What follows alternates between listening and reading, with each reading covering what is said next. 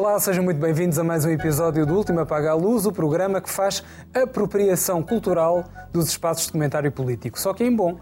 Vamos já avançar para a análise das notícias da semana e para isso tenho comigo os melhores especialistas, o especialista em comunicação Rodrigo Moita de Deus, a escritora Inês Pedrosa, a historiadora Raquel Varela e o jornalista Joaquim Vieira. Começamos em modo massa crítica, com o tema das chamadas guerras culturais.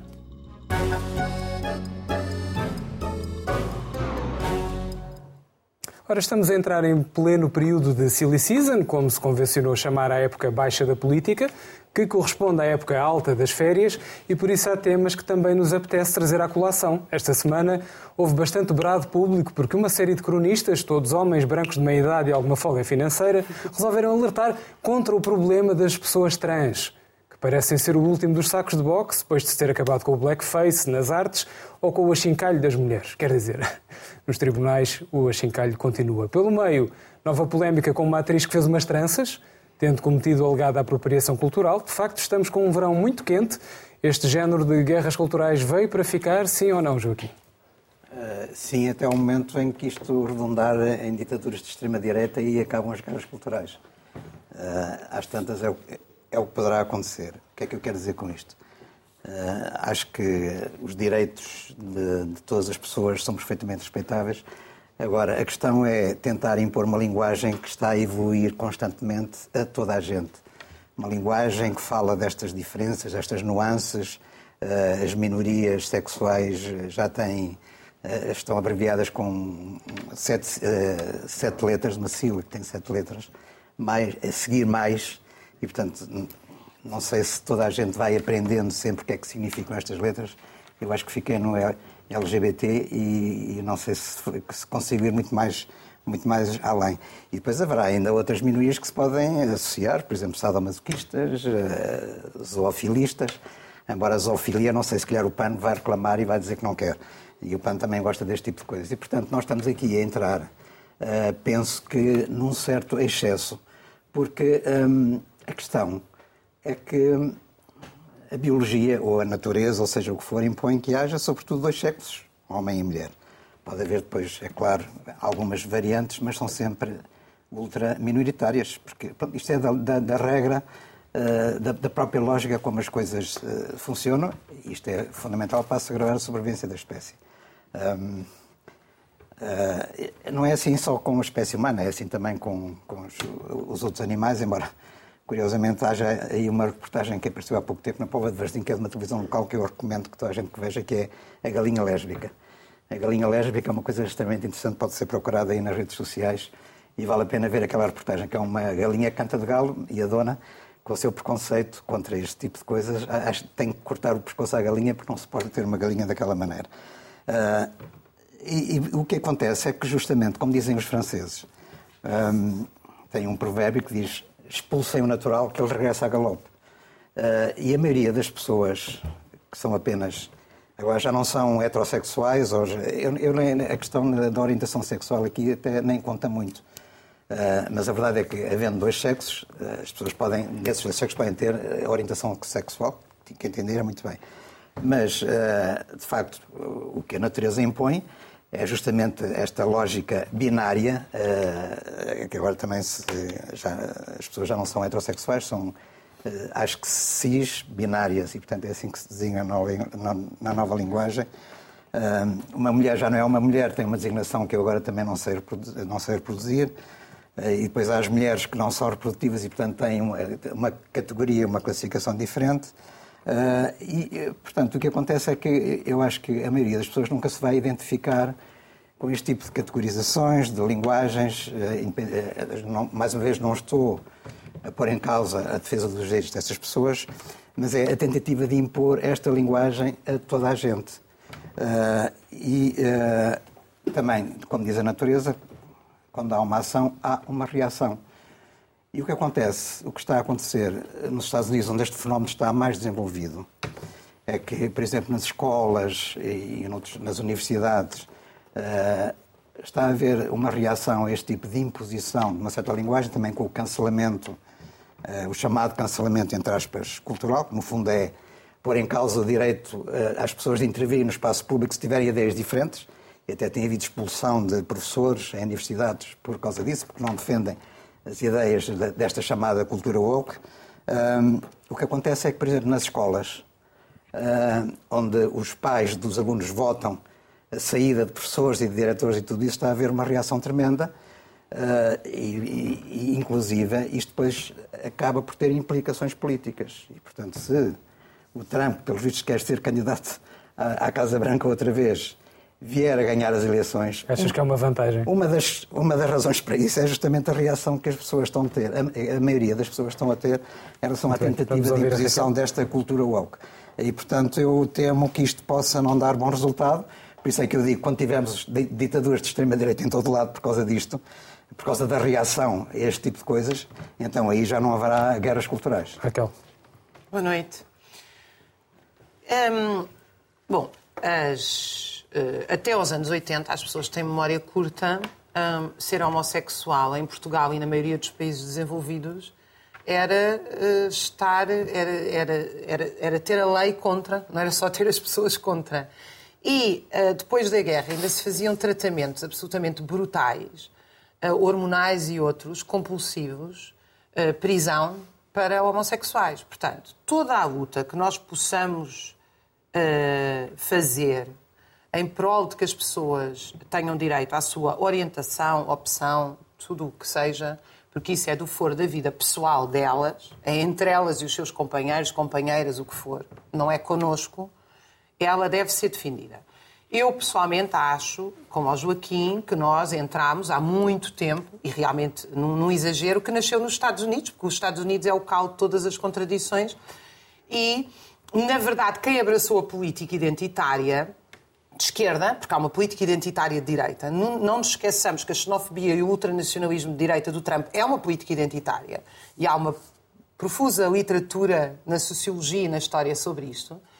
Que a esquerda também aderiu a uma política identitária. Quer dizer, o recuo do internacionalismo, do multiculturalismo, tem levado, de facto, um, ao, ao crescimento do identitarismo um, com consequências. Nos Estados Unidos isto é abraçado pelo Partido Democrata. Se vocês entrarem na página do Partido Democrata, até há pouco tempo, tinha, uh, não tinha a palavra trabalho, mas tem negros, mulheres, portanto, uma sociedade supostamente dividida e, curiosamente, é dividida naquilo que é mais biológico. Ou seja, supostamente é contra a biologia, mas é reduzir-nos àquilo que é biológico. Portanto, eu sou negra, tenho que me encaixar nos negros. Sou mulher, tenho que me encaixar nas mulheres. Uh, e depois partimos rapidamente para situações absolutamente ridículas e que eu acho que realmente são contraproducentes. Como é, por exemplo, a questão do lugar de fala. Porque é que é um, eu ainda no outro dia estava a falar com um amigo meu, não vou citar o nome, mas é um grande sociólogo português que começou nos anos 70 a estudar as questões de género em Portugal. E quase ninguém estudava questões de género. Ele estudou porque estudou especificamente a região norte, onde as mulheres eram brutalmente tratadas nas fábricas têxteis. E, e deu-se o caso de que ele, no Brasil, uh, foi acusado de estar a fazer apropriação cultural, porque ele era um homem branco a falar das questões de género. Ele não é um homem branco, ele é um cientista social que conhece profundamente as questões de género. Às vezes, peço desculpa de dizê-lo, uh, há cientistas que conhecem muito melhor o racismo do que os negros que sofrem racismo. Como, se eu tiver, eu dei já várias vezes este exemplo, eu, se estiver à chuva, não sei o que é que se passa do clima. Posso saber, eventualmente. Mas quer dizer, eh, portanto, nós passámos aqui por uma situação, realmente, e no Brasil, que eu conheço bem, eh, é, é uma situação que se tornou completamente descontrolada e que realmente a reação tem sido o identitarismo de uh, extrema-direita. E depois cria situações aqui muito perigosas do ponto de vista da restrição dos direitos, liberdades e garantias. Porque, por exemplo, nunca se distingue aquilo que é o discurso de ódio, que é supostamente criminalizado. Eu sou contra criminalizar qualquer discurso. Eu acho que as pessoas devem ter o direito inalienável a dizer as maiores barbaridades. E isso não deve ser crime. Crime é atacar os outros, é organizar-se para atacar os outros.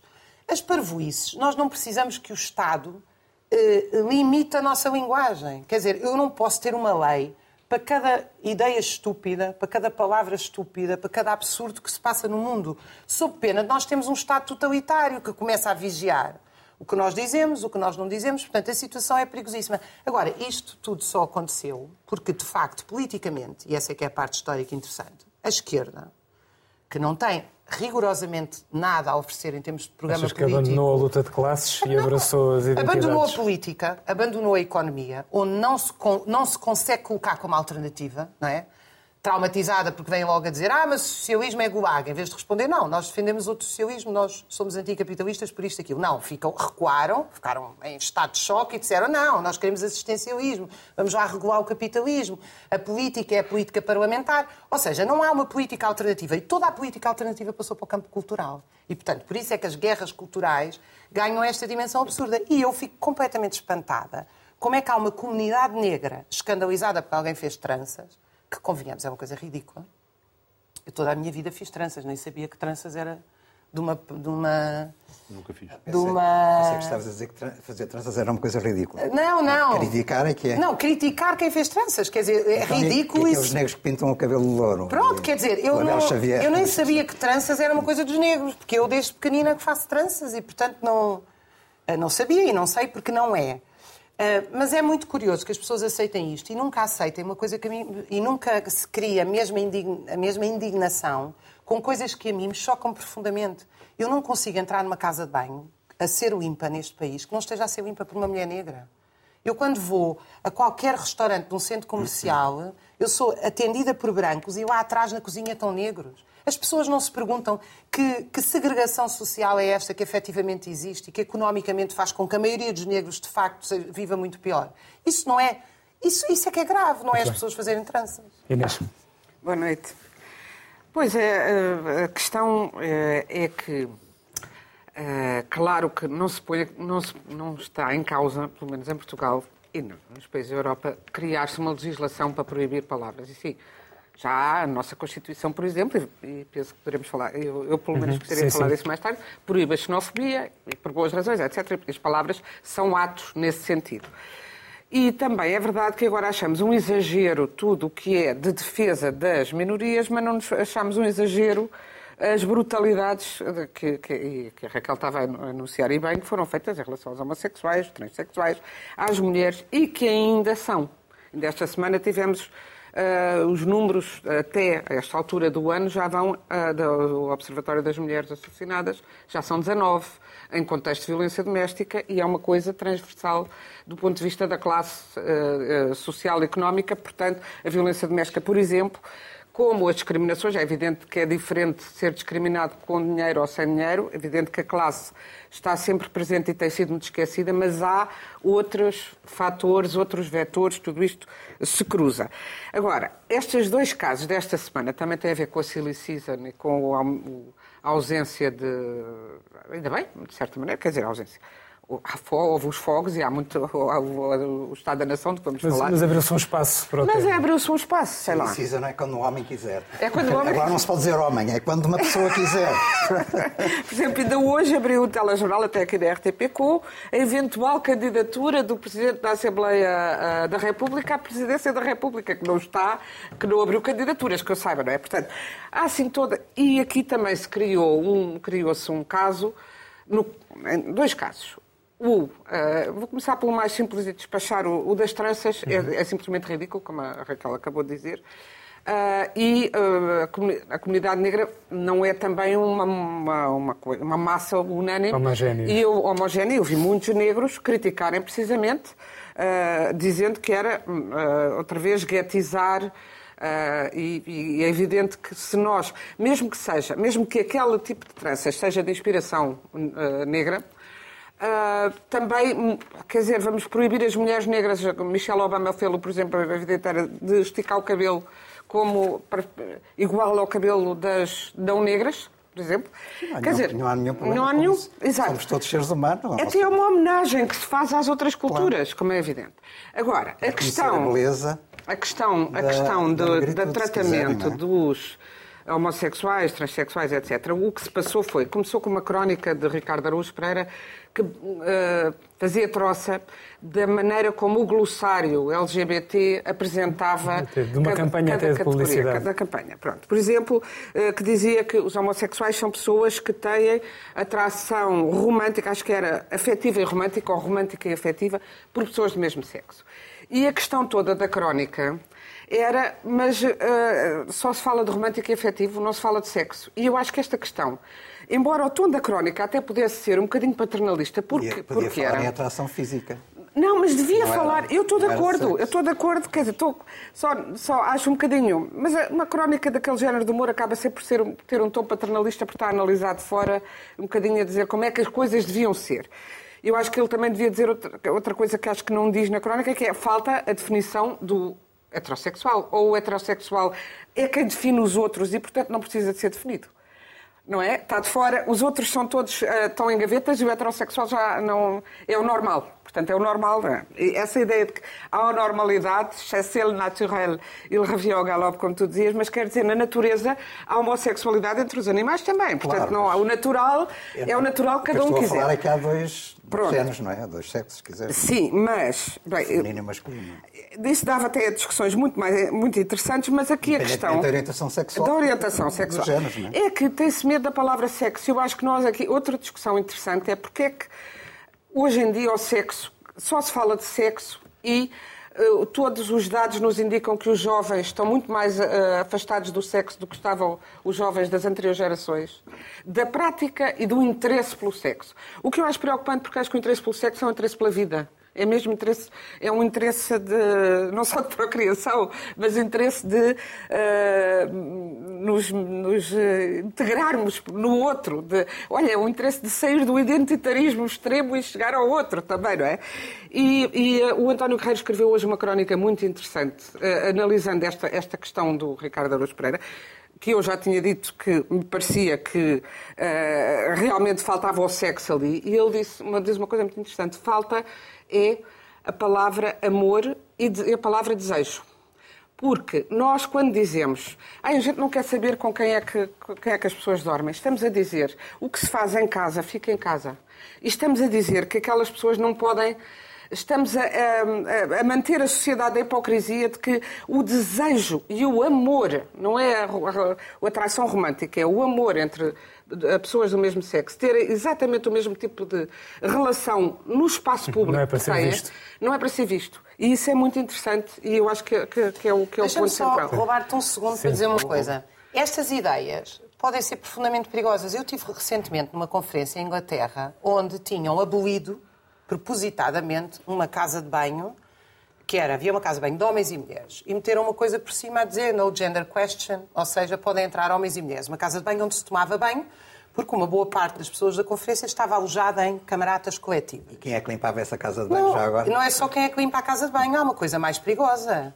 Não se põem homens e mulheres a tomar banho na mesma casa de banho sem que isso possa ter consequências. As- A ideia de ter uma casa de banho para homens e outra para mulheres é também uma proteção das mulheres. Eu não vou acabar numa fábrica com uma casa de banho de homens e de outra de mulheres e dizer que agora nós estamos todos num regime de igualdade e um homem pode entrar numa casa de banho onde está uma Eu mulher espero sozinha. chegar ainda a um mundo em que onde isso possa acontecer. Inês, Inês, eu também. Até porque, vamos de lá, pode ser assaltada por uma pessoa do mesmo sexo. Inês, Inês, Pode ser estamos assaltada. completamente de acordo. Pode ser sexualmente Mas uma assaltada das uma razões pessoa para haver não é só a questão da intimidade ou do preconceito, é a proteção das mulheres. É também por isso que nós temos casas de banho femininas. Mas é, é é muito Portanto, interessante a algumas questão. dessas ideias deviam ser Por causa pensadas dessas com calma. ideias, também há sítios onde há comboios só para mulheres e eu acho que a proteção das mulheres tem que ser integrá-las na, eh, na sociedade e não afastá-las. Tens razão. E acho que esta questão é, é- é muito, é realmente um, é um balanço muito difícil entre a defesa dos direitos das pessoas desprotegidas e designadamente das mulheres e que têm sido muito desprotegidas.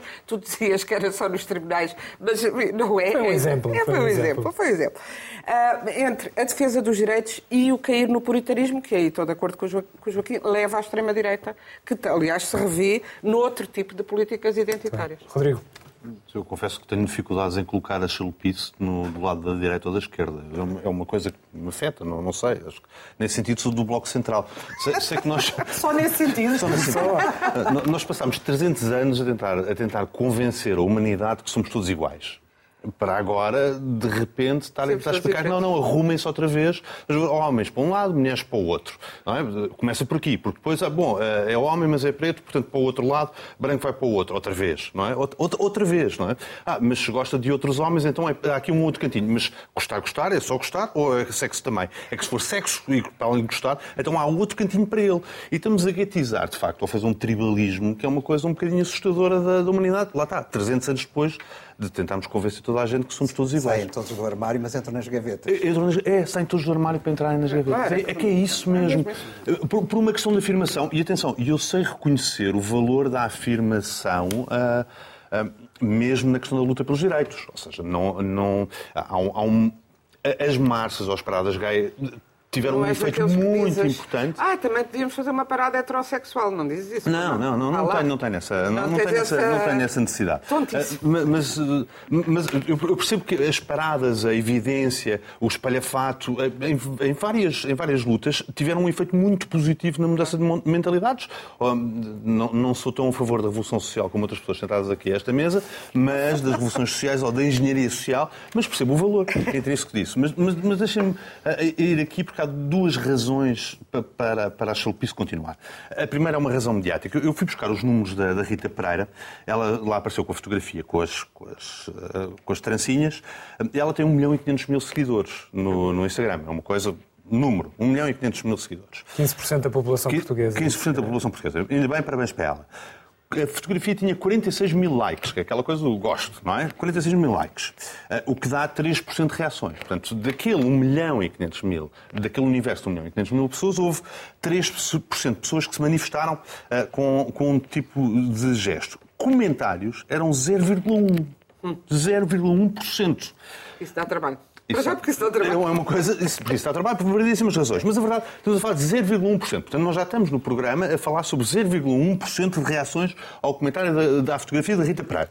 Mas depois fizeram-se notícias sobre o tema. E ela faz, então, um texto dedicado ao racismo e salvar as focas da Antártida e também o, o Portugal colonial do, do racismo, do pesadelo do racismo, tudo sozinha. As focas e o racismo. E aí já conseguiu duplicar os valores de 86 mil likes e 4 mil comentários. Pelo menos hoje de manhã estava com estes números. O que dá 6% de reações. Vocês vejam bem a distância do país real, do, claro. do claro. país real. Há 1 milhão e 700 mil portugueses a precisarem de ajuda de cabaz alimentar. Mas pronto, 86 mil likes 4 mil comentários, está 0,2% de reações escritas. A maior parte delas positivas, claro, ela ia salvar as focas da Antártida e o país do racismo. Mas quem transformou isso em notícia foram os editores de jornais é, é verdade, que aceitaram é publicar isso. E agora vamos à segunda, à segunda razão, que é a razão Sim, científica. Vou, vou, ser muito rápido. Em segunda por data vi hoje, há 10 mil investigadores sociais em Portugal. 10 mil investigadores sociais em Portugal significa que há mais especialistas na matéria, em várias matérias destas matérias, do que a mostra.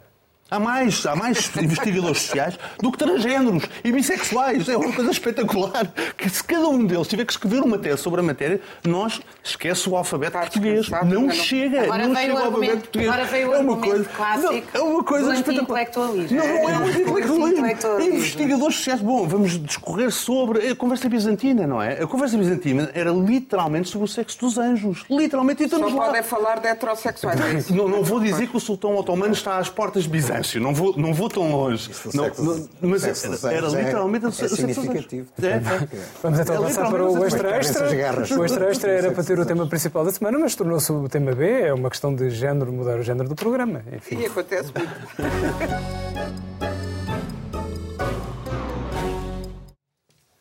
No Parlamento houve debate sobre o Estado da Nação, o primeiro desde que António Costa alcançou a maioria absoluta. E pelo meio estreou-se o novo líder parlamentar do PSD, Houve críticas de toda a oposição à desorientação do governo. Olá, Pedro Nuno, olá, incêndios. E houve espetáculo de variedades com a rapaziada da extrema-direita. Em jeito de remate de mais um ano letivo que teve muitas novidades e umas eleições pelo meio, qual é a final do Estado da Nação, Inês? Uh, assim, para ser telegráfica, porque este passou a ser o segundo tema, Sim. não é?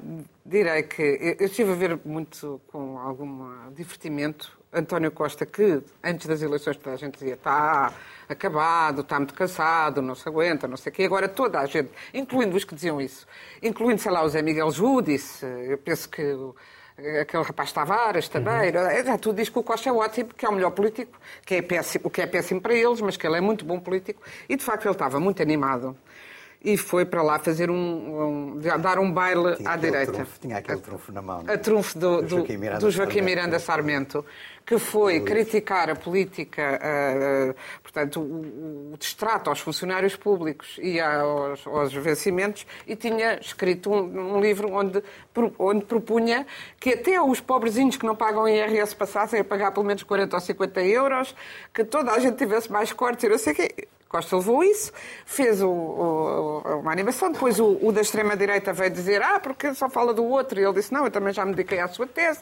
então aquilo foi uma grande animação. E a esquerda também não foi tão contundente, quem foi mais contundente ainda foi a Catarina Martins, e, e Costa aproveitou para não responder às questões mais concretas de a legislação para os Ubers, as outras coisas e tal.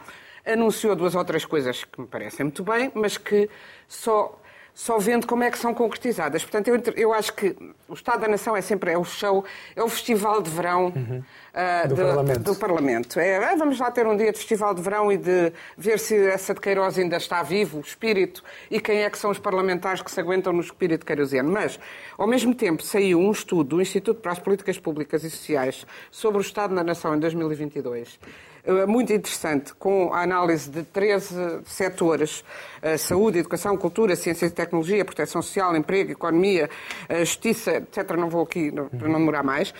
Coordenado pelo eh, Ricardo Paz Mamed, que é um, que é um, mas com 15 outros investigadores, e que foi e que nos diz que o Covid acentuou as desigualdades, que a descentralização da saúde, que é uma das coisas que está agora em, e que é anunciada como uma coisa muito positiva para resolver este, esta confusão em que anda o SNS, pode, e eu também me parece, acentuar em muitas desigualdades, dependendo do, investimento de cada município, eh, e que a descida dos consumos, eh, houve uma descida dos consumos em lazer e cultura, que foi acentuada, embora já venha desde o início deste milénio e que também é uma coisa que, que devia dar-nos que pensar e que, e que fazer e que não vejo estar muito nas, nas prioridades. Muito bem. Raquel, como é que viste o Estado da Nação? Hum, eu achei o debate interessante. Acho que o debate, antes de mais nada, mostrou eh, que o abraço do Urso António Costa ao Bloco e ao PCP concretizou-se indiscutivelmente, não é? O Bloco e o PCP são uma pálida imagem e temos 12 deputados da extrema-direita a fazer eh, palhaçada no Parlamento. E isso, quanto a mim, é o resultado da opção da geringonça e de não querer justamente, eh, indo buscar a, a- questão anterior, ter uma política frontal de enfrentamento. Porque, de facto, nós estamos numa crise total. E não vale a pena eh, esta a desculpa agora é o máximo. Primeiro, as sanções não iam afetar Portugal. Até tive pena de não fazer o que o Rodrigo costuma fazer, que é trazer as. Um conjunto de mas vocês vão se lembrar porque isto é nos últimos três meses. Primeiro eram umas paragonas que as, as sanções não iam afetar Portugal porque Portugal não depende do gás russo. Depois, as sanções afetavam Portugal, mas era para parar a guerra. Uma vez que as sanções não pararam a guerra, a, a situação, a culpa é da situação mundial e da guerra. Ah, finalmente, a inflação ia ser passageira, quando toda a gente, com dois dedos de seriedade, disse só que a inflação era estrutural, uma vez que até tinha começado antes da guerra. E, portanto, nós temos uma. ah, não há dúvida nenhuma de que nós temos, como a direita disse, o SNS, o SNS em colapso, a escola pública, uma vergonha os resultados que se passam na escola pública, deviam nos envergonhar todos nós, significa que as crianças que estão na escola pública ou que não têm explicações têm o seu futuro em risco, é, é disso que se está a tratar. Eh, temos uma situação de fogos, que até já tem uma época de fogos, que é uma coisa muito. eh, já foi naturalizado o processo, não é? Eh, e temos uma crise económica gravíssima para a qual só há panaceias assistencialistas. O que a direita não disse é o que é que tem para fazer em relação a isto. Nada, porque o programa da direita ou do PS, em termos económicos, é exatamente o mesmo. Nós estamos num caldo neoliberal. E a única coisa verdadeira que foi dito naquele Estado da Nação, da parte do governo, é dizer que lá fora se passa o mesmo. É que lá fora também há neoliberalismo. É que lá fora esta tragédia destas opções económicas que levam sistematicamente a. A, única pessoa, eu, eu realmente estimo muito a, a- a honestidade, foi o, o Boris Johnson na despedida, a frontalidade do programa dele. Foi fiquem com os americanos, continuem a guerra da Ucrânia, salvem a Ucrânia, mas era assim. E a terceira é flexibilizem isto tudo, vendam até a vossa mãe, se for possível. Quer dizer, subentendia-se, não é? Ele disse quatro palavrinhas que é o programa completo. E nós vamos a ver aquele programa, aquele programa não é diferente em nenhum país esteja a governar os restos da social-democracia, os restos dos conservadores, porque, entretanto, está tudo em crise. Portanto, é evidente que nós estamos numa crise mundial sem precedentes. Isto é uma crise do capitalismo. Isto é uma crise que a, a, a resposta que foi dada agora para salvar os investidores, que é subir as taxas de juro, é uma resposta que ainda vai penalizar mais quem vive do trabalho. E é evidente que, primeiro, se, as pessoas não têm nada que viver de cabazes. É uma vergonha. O governo vem anunciar cabazes. Como é que as pessoas trabalham 8 horas por dia e precisam de um cabaz? Um governo não se vergonha disto? As pessoas têm que ter salários dignos, têm que ter trabalho digno, não têm que ter migalhas do Estado. E, portanto, isso não se pode fazer sem mexer nas grandes corporações e nos lucros. Não há volta a dar. O pano ou vai para um lado ou vai para o outro. Não há outra solução para isto. Muito bem. Joaquim. O problema que se passa, isso é um vício que estes políticos todos, à esquerda e à direita, uh, seguem e, portanto, eles estão já agarrados a isso e não conseguem alterar o seu esquema mental é que o debate do Estado da Nação não é o debate do Estado da Nação, é o debate do Estado do Governo.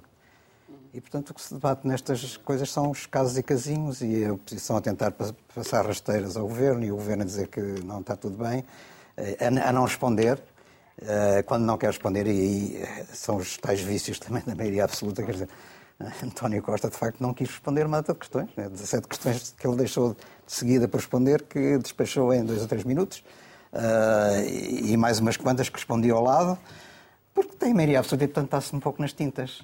Mas, de facto, os sinais de crise são preocupantes. Eu não estou de acordo que seja uma crise do capitalismo, ao contrário da, da Raquel.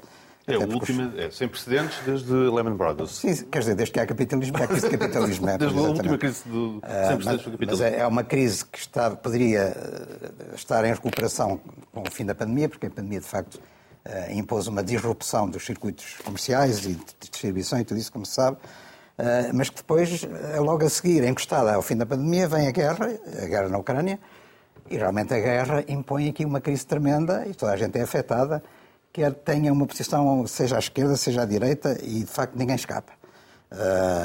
e também já agora dizer uma coisa, como a crítica marxista, a visão marxista é que os governos e os políticos capitalistas e burgueses, não sei o quê, decidem sempre em função dos interesses económicos. Os interesses económicos vêm em primeiro lugar e tudo o que decidem é em função dos interesses económicos. A questão da guerra e a resposta ao Putin prova precisamente o contrário, que é uma resposta política, porque se fosse interesses económicos, nada diz que, que estava a ser feito, sanções, etc., seria feito, porque isto impõe, de facto, inflação, impõe preços da, energia, dos produtos fósseis uh, mais caros e, portanto, impõe situações complicadíssimas e que realmente os governos e não sabem bem de como se... Unidos exportam, é não me digas que todos os, os, os, interesses económicos do mundo se resumem à indústria de guerra. Não e que tudo é feito, quer dizer, as sanções são feitas para defender a indústria de é guerra. A principal indústria do oh, mundo é o oh, complexo militar industrial norte-americano. Uh, tem, tem dó. Então, é a principal indústria do mundo. É Tens dúvidas ou não? Absolutamente. Mas estou-te a fazer uma pergunta. É ou não, não a principal indústria do mundo? O, Putin é, foi, foi quem lançou é a guerra. Então, o Putin é que é o principal agente da indústria de guerra. Mas tu estás sempre a dizer que o Putin lançou a guerra e os Estados Unidos também não provocam, a NATO também não provoca. Mas provocam como? Porquê, e porquê que os dois não ganham dinheiro agora, com isso? Tu achas que o Putin também não quer? Queres discutir a guerra, queres discutir a guerra da Ucrânia agora? Não, já discutimos várias vezes. Sim, qual é o papel da Ucrânia no meio disto tudo? Estou só a dizer que tem dó A Ucrânia não é um país... Quando recusas Não é um país soberano independente, não reconheces isso? Exato. Evidentemente que reconheço e sempre então, reconheci. Portanto, eu sou contra a guerra. Agora, não venhas a dizer que a guerra não é um negócio. Vamos, então, se a agressão é ilegal, não achas que é preciso as democracias responderem à agressão ou as democracias cruzam os braços e deixam. Não à agressão empobrecendo os nossos povos. Então, como é que se responde? Raquel, tu não tens a resposta mágica. Tu também não tens a resposta mágica. Não, eu tenho a resposta mágica que é justamente uh, apoiar o agredido. Mas apoiar como? Fazendo inflação aqui, dando cabo dos salários das pessoas aqui? Por um lado com sanções, por um lado com sacrifício, as pessoas podem sacrificar-se um bocadinho. Eu sei que isto é, eu já disse aqui, uh, o eleitorado pensa com o estômago e, portanto, não é possível aguentar esta situação muito tempo mas pelo menos é preciso fazer um esforço para punir uh, o regime uh, do Kremlin. Isso é fundamental. Quer dizer, é um, uh, é um ato de uma barbaridade tremenda que põe em causa toda a segurança mundial e que não pode passar impune. E, portanto, de alguma maneira, as democracias têm de facto castigar a, a decisão que o Putin fez. e outras coisas é armar a Ucrânia. Desculpa lá, é, uma pessoa, quando está a ser agredida, deve ser apoiada naquilo que for possível. Tu defendeste que as democracias deviam ter apoiado, por exemplo, os republicanos na, na Espanha durante a Guerra Civil. E, portanto, a situação é idêntica. Uh, Portugal resistiu às invasões francesas. Ou não estás de acordo que essa resistência é uma resistência justa? Já, já chegámos com ajuda, a acordo, com ajuda estrangeira, com ajuda inglesa. Hum. E também resistiu em Aljubarrota também com ajuda inglesa. Portanto, a ajuda internacional. Mas não era. ajuda internacional. Okay, voltando ao Nacional e depois passar ao Rodrigo. Voltando ao Nacional. Vamos voltar ao Parlamento português. Voltando ao Nacional, de facto, vimos discussão de muitos casinhos, mas o, o Estado da Nação, dívida pública, que agora com o aumento das taxas de juros vai-se agravar. Uh, problemas de energia, já falámos aqui. Problema da inflação, embora uh, possa tentar estar a ser controlado agora com a história do aumento das taxas de juros. As grandes reformas, incluindo a reforma da justiça, uh, a transição climática, a competitividade do país, tudo isto são temas de fundo que não foram discutidos neste debate. Eh, porque isto também não é sexy, não é apelativo, quer dizer, não dá manchetes, não prende a atenção da opinião pública e, portanto, eles preferem gastar o tempo nestas coisinhas, nestas pequenas mordidelas uns aos outros, que é muito bonito, mas de facto não resolve nada em relação aos nossos grandes problemas. E já agora também gostava de dizer que uh, Augusto Santos Silva não foi no debate do Estado-Nação, foi no dia seguinte. Uh, creio que não teve a atitude mais correta em relação à questão do Chega. Eh, eu, eu, estou, eu estou inteiramente de acordo com as palavras de Augusto Santos Silva, mas estou inteiramente em desacordo pelo facto de ele as ter dito na qualidade de Presidente da Assembleia da República. Uh, isto ele não só, tem que defender a Constituição. Isto só sim. promove o Chega. Quer dizer, Mas o Chega, ele não tem que defender isto, a Constituição. Isto é a vitimização do Chega e, portanto, isto, o Chega está em crescimento eleitoral, isto ajuda o Chega a crescer mais. Uh, o, o, o Presidente da Assembleia da República tem o direito da isenção e do rigor. Eh, e, e Isenção do, perante a xenofobia? Desculpa, sim, sim. A Constituição oh, oh, não é Inês, isenta perante Não me digas que não há ninguém eh, naquelas bancadas parlamentares que não consiga responder com aquelas palavras ao Chega. Tem que ser o Presidente da Assembleia da República a defender a Constituição. Não, há mais ninguém é que... Uh, desculpa, mas Eu isso só é o plenário é que decide se é, é contra ou a favor da Constituição. Não é o Santos Silva que já está a tomar uma atitude partidária. Se ele quiser, de facto, fazer um combate ideológico e político ao Chega, senta-se no seu lugar de deputado e desiste do lugar de Presidente da Assembleia da República. Pois eu queria começar por dar os parabéns ao Augusto Santos Silva. Porque não há. Eh, ele tem feito por isso e tem sido um início de campanha para as presidenciais absolutamente ah, então, maravilhoso. linhas pela tese. Não, alguma coisa extraordinária. Já falou. Esta coisa do homem que vem salvar a democracia sozinho é uma coisa incrível. E, e ainda bem que ainda por cima tem ali palco poleiro, literalmente um poleiro de onde pode salvar a democracia sozinho, eh, dispensando todos os outros, mesmo os seus correligionários partidários ou os outros deputados, porque ele sozinho vai salvar a democracia do país eh, dos maus do Chega. Eu acho que é simpático, é uma técnica que resultou muito bem com o Macron, ou sou eu ou é louca, resultou bem, hum, é, é, preciso, é preciso dizer, ele ganhou duas vezes as eleições assim, não é? Ou sou eu ou é louca. Portanto, a coisa pode resultar bem. Vamos ver como é que, como é que o vice-almirante agora responde a este início de campanha fulgurante de, de Santos Silva, mas as presidenciais vão animadas. Estado da Nação. É, um, é uma dança sincronizada, não é? É uma dança muito sincronizada. António Costa começa bem, logo com o cumprimento ao Rui Rio, uh, aquele elogio, uh, abraço de urso, no caso, sim, o beijo, uh, mais do que isso, o, o é beijo com cicuta na boca, tudo aquilo é uma coisa espetacular, para depois o Rui Rio, não é? É uma coisa, aquilo fica, sim, sim. Não arrasou. Então não foi, ah, o velho PSD, o, o, novo PSD é o velho PSD, a propósito do Joaquim Miranda Sarmento, que foi, foi bem feito, foi a António Costa, aquilo é tudo uma coisa maravilhosa. E depois a intervenção inicial que, que é a parte mais espetacular. Portanto, António Costa começa o debate do Estado da Nação fazendo dois anúncios, um, e um, dois anúncios e, uma, e um soundbite, que é o afinal vamos ter uma inflação duradoura. Uh, e com os anúncios tenta marcar o debate. O que é que António Costa não conta? Não conta que todos os outros partidos já tivessem os seus guiões e fossem incapazes de sair dos guiões e tentar fazer perguntas sobre os dois anúncios. De facto, porque ele começou bem. Os dois anúncios quais são? Os apoios, o pacote de apoios em setembro, porque é normal, porque o governo agora vai de férias, portanto só há tempo para voltar a pensar nos portugueses em setembro. É? Até lá eles têm que se aguentar. Mete-se agosto, o famoso ah, mete-se agosto. Quer dizer, eu estou no Algarve, agora vou estar a tratar dos pobrezinhos. Quer dizer, calma, não, eu adoro pobrezinhos, mas calma lá, não é? Estou ali de férias. Uh, portanto, ninguém pergunta porquê em setembro, nem que apoios. Mas pronto, mas uh, o Primeiro-Ministro consegue fazer um debate do Estado de Nação a dizer que em setembro vai resolver um problema de agora. E, e ninguém, 200 e tal deputados, tudo aquilo impecável. E o segundo anúncio, que é melhor ainda, que é o das creches. O das creches é espetacular. Porque o das creches é uma promessa que tem quatro anos e o Primeiro-Ministro vai ao debate da Estado da Nação a dizer agora já sei como é que vou fazer. Já fiz um protocolo até com a União das Misericórdias. E toda a gente se fica. A promessa tem quatro anos. Já foi o Orçamento de Estado. E o Primeiro-Ministro foi ao debate do Estado da Nação e diz: Não, eu agora já sei como é que vou fazer. Isto agora é que vai mesmo acontecer. É espetacular. Portanto, eu gostava de. Eu gostava de lançar este apelo aos outros partidos. Eu não sei se vale a pena mexer muito no formato do debate do Estado da Nação mensal. Porque se isto for quinzenal, pode correr ainda pior para os outros partidos. Fica aqui o aviso ao Rodrigo. E nós vamos agora às nossas gordas, muito, muito rapidamente, com as manchetes da semana.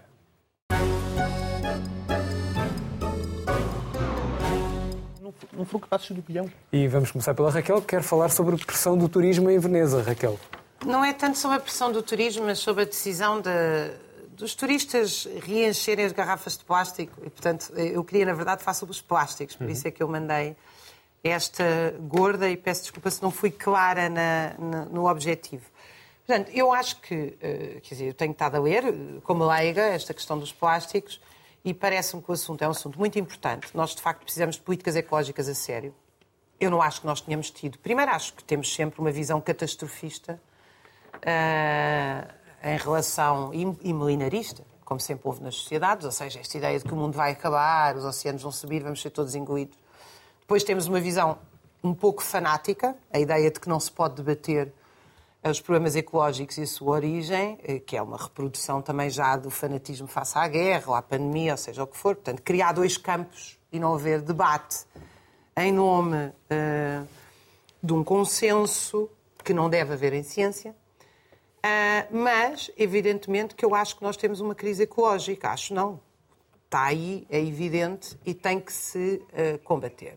A questão dos plásticos parece uma coisa seríssima. Agora, o que eu não vejo, eu vejo uma espécie de este greenwashing a toda a hora. Ou seja, os governos mais impostos verdes, mais subsídios às grandes empresas, que aliás o neoliberalismo é isso, e sempre foi. Cada vez mais subsídios às grandes empresas sob múltiplas desculpas. Agora é a da reconversão verde ou da transição digital ou outra qualquer. Mas esta questão dos plásticos é muito séria. E o que nós vemos à nossa volta é que não há nenhuma mudança no sentido de mudar a forma como se produz e se consome. E, portanto, o que é que nós vamos a um supermercado neste momento, está tudo embalado. Uhum. Quando antes uma pessoa pedia as coisas, isso é porque isso é para substituir mão de obra, obviamente, e porque os robôs estão muito mais adaptados às embalagens. E, portanto, nós já compramos a carne embalada porque ninguém quer pagar ao senhor do talho, etc, etc. Portanto, isso, as questões do takeaway, etc. Ou seja, apesar desta conversa toda eh, eh, de defender uh, vários seres vivos, como no mar, etc., que são mortos e postos em causa pela perfusão de plásticos. E depois há outro problema muito sério. Temos que concluir, Raquel. Um segundo. Grande parte do plástico não é reciclado porque é muito caro reciclar nos países ocidentais, onde há políticas verdes, e são comboios todos os dias da Europa e barcos mandados para a África, onde eles são queimados. Muito Esta bem. é a política que tem sido feita face aos plásticos. Muito rapidamente, Joaquim, a saída de Mário Draghi de Primeiro-Ministro em Itália. Nós aqui ainda estamos na fase da garrafa de plástico. uh, sim, eu gostava de dizer que a União Europeia é uma autêntica roleta russa, quer dizer, umas vezes em cima, outras vezes em baixo, nós nunca sabemos o que é que vai acontecer. Uh, se não é um país, é outro que está com problemas. Uh, e, e, realmente este, enfim, escolhi agora o problema da Itália, a Itália está sem respostas, portanto, o Draghi admitiu-se porque perdeu o apoio parlamentar. e o que temos provavelmente é a perspectiva de uma extrema-direita que pode ganhar as eleições. Não sabemos o que é que vai acontecer, mas a extrema-direita, devo dizer que não se entende, porque há uns que são a favor do apoio ao Putin e outros que são contra, e portanto também vai ser complicado. E a verdade é que a Itália, mais uma vez, prova que está ingovernável e a Itália é um dos grandes países da União Europeia, é fundador, e não sei que consequências é que poderá ter, mas não são boas para a União Europeia e quem poderá estar a sorrir com esta crise, sem dúvida, é, é Vladimir Putin. Como diria Asterix, estes romanos são loucos. Rodrigo, o novo hospital em Lisboa. É verdade, eu trouxe uma notícia, esta, esta capa é de. Esta capa não, esta notícia de 2017. É o, é o anúncio de Alberto Campos Fernandes no novo Hospital Oriental uh, de Lisboa Oriental que era para abrir até 2024, porque a Ministra esta semana anunciou o vencedor do concurso para a construção do novo, para a construção não, para a PPP do novo Hospital de Lisboa Oriental. A diferença são só 5 anos, quer dizer, meteu-se a pandemia no meio, mais a guerra, quer dizer, quem nunca foi apanhado, e, de facto fazer um concurso público internacional era uma coisa que em teletrabalho era quase impossível, mas pronto, mas de lá conseguiram finalmente fechar o concurso. Tem esta graça particular, uh, o projeto é o mesmo, é uma PPP, não para a gestão, mas para a construção. Como o Estado não tem dinheiro, é? Na prática, é disso que estamos a falar. O Estado não tem dinheiro para construir mais hospitais, não sei o que é que aconteceu ao dinheiro. Ah, e no caso da construção, não há sindicatos da função pública, então pode ser PPP. Se fosse gestão, já não podia ser, porque isso metia sindicatos e metia função pública. Mas como não há função pública metida ao barulho, no caso da perfeito.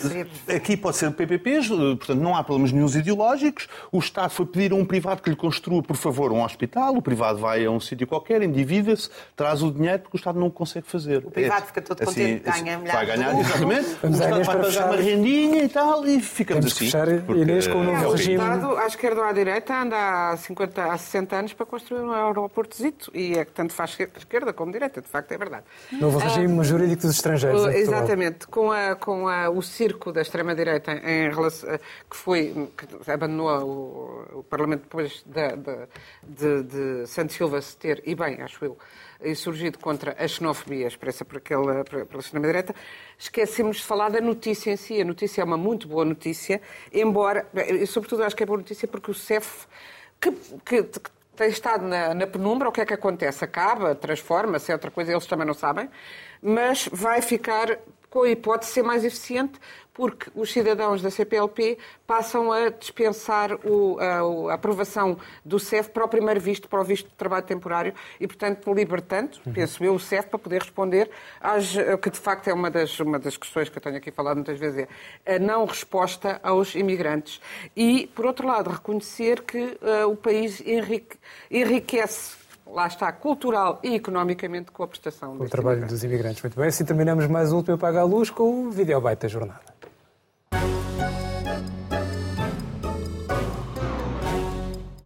Aqueles manos que chegam perto de um gajo, no outro dia Mike D chega perto de mim e diz Então, está tudo bem contigo e tua namorada? Que está a dizer? Que está a dizer? Está mal! Mal! Está errado, mano! Está mal! Mal! Está mal! Como é que devia ter dito era? Props, brother! Andas a comer a tua dama que nem um dread! É assim, pá! Tempos áureos da apropriação cultural, despedirmos com amizade. Até para a semana.